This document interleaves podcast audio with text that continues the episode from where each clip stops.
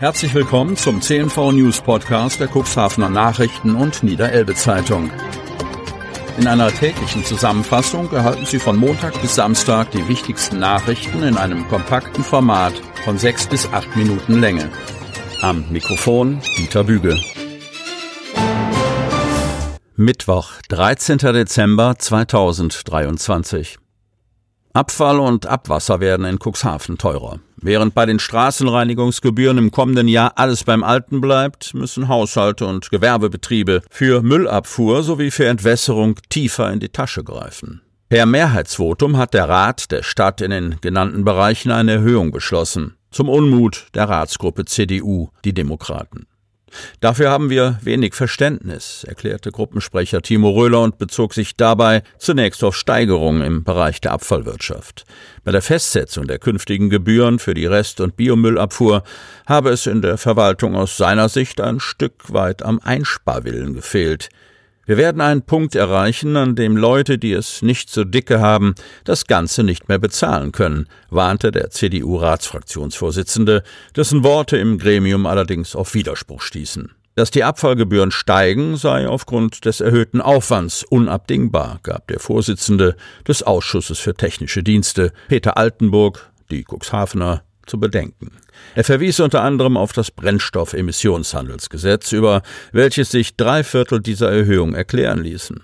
Weil der Cuxhavener Hausmüll thermisch entsorgt wird, sprich verbrannt wird, müsse die Stadt Zertifikate kaufen. Außerdem fahren auch unsere Müllwagen mit Sprit, sagte Altenburg unter Verweis auf die Teuerungsrate bei Treibstoff- und Energiepreisen. Gleichwohl bleibt die Kostensteigerung, die sich pro Kopf bei den Abfallgebühren ergeben wird, aus seiner Sicht moderat. Pro Kopf sind das 65 Cent im Monat. Dass im kommenden Jahr auch die Entwässerungsgebühren anziehen, hat nach den Worten des Ausschussvorsitzenden mit dem Klimawandel und einer damit einhergehenden Zunahme von Starkregenereignissen zu tun. Nur folgerichtig sei es deshalb, die Sielbenutzungsgebühr und den Satz für die Abfuhr des Niederschlagswassers anzuheben. Das sind satte zwölf Prozent mehr, kritisierte Enak Ferlemann, CDU, dem es nicht allein um die Mehrbelastung heimischer Haushalte, sondern auch um die Auswirkungen für einen ganz bestimmten Wirtschaftszweig ging. Für unsere Fischindustrie ist dieser Beschluss verheerend, betonte der Christdemokrat, der sich in der Sitzung dafür aussprach, eine Gebührenerhöhung, wenn überhaupt, über drei Jahre hinweg zu stückeln. Denn dass fischverarbeitende Betriebe aufgrund des Kostendrucks die Notbremse ziehen und Abwässer mittelfristig nicht mehr über das Klärwerk, sondern über eine eigene Anlage reinigen lassen könnte, ist ein Szenario, das sich Ferlemann im Interesse der Gebührenzahler nicht ausmalen möchte würden auf diesem Wege doch automatisch die Entwässerungspreise für den Normalverbraucher steigen. Vakanter Chefsessel im Rathaus der Börde Lamstedt.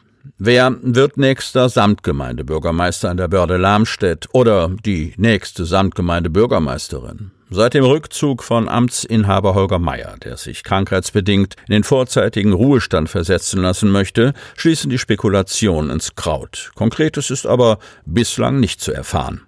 Die Fraktionen im Börde Samtgemeinderat CSWG, eine Kombination aus CDU, SPD, Wählergemeinschaft, Wir für die Börde und Grünen sowie die Bürgerliste Börde Lamstedt haben sich gegenwärtig noch Zurückhaltung auferlegt. Noch ist die Nachricht, dass im kommenden Jahr am Tag der Europa Europawahl 9. Juni 2024 ein neuer Verwaltungschef oder eine Verwaltungschefin von den Bürgerinnen und Bürgern der Börde Lamstedt gewählt werden muss, zu frisch, als dass sich irgendjemand vorzeitig aus der Deckung wagt.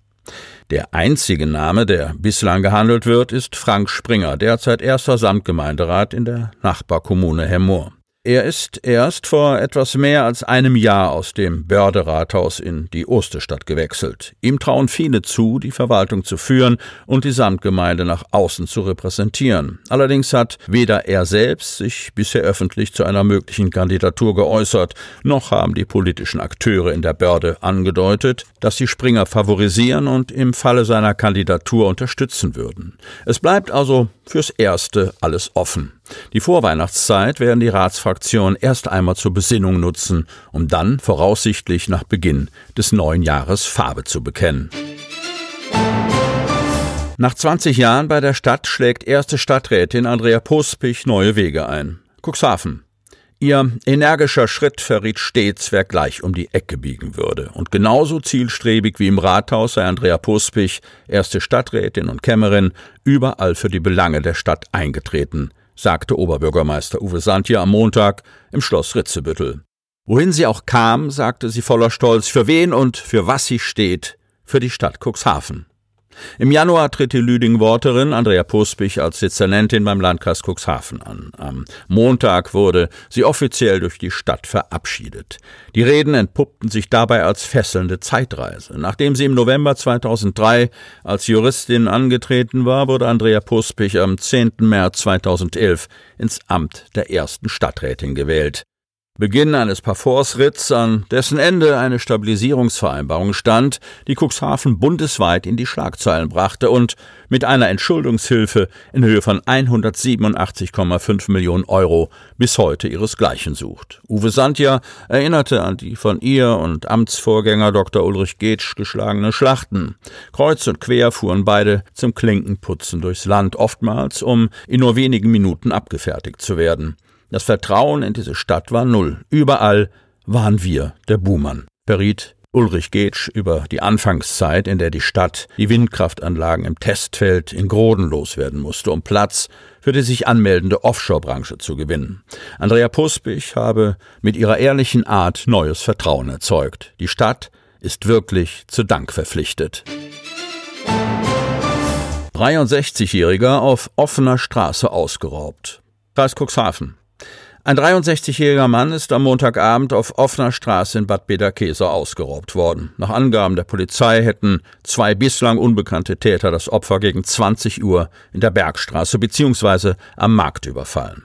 Dabei setzten sie Pfefferspray ein, schlugen und traten den Mann. Der 63-Jährige erlitt laut Polizei leichte Verletzungen. Die beiden Täter entkamen mit dem geraubten Bargeld. Die Männer sollen dunkel gekleidet sowie vermummt gewesen sein und flüchteten über die Parkplätze hinter der Sparkasse in unbekannte Richtung. Zeugen werden gebeten, sich bei der Polizei Cuxhaven zu melden.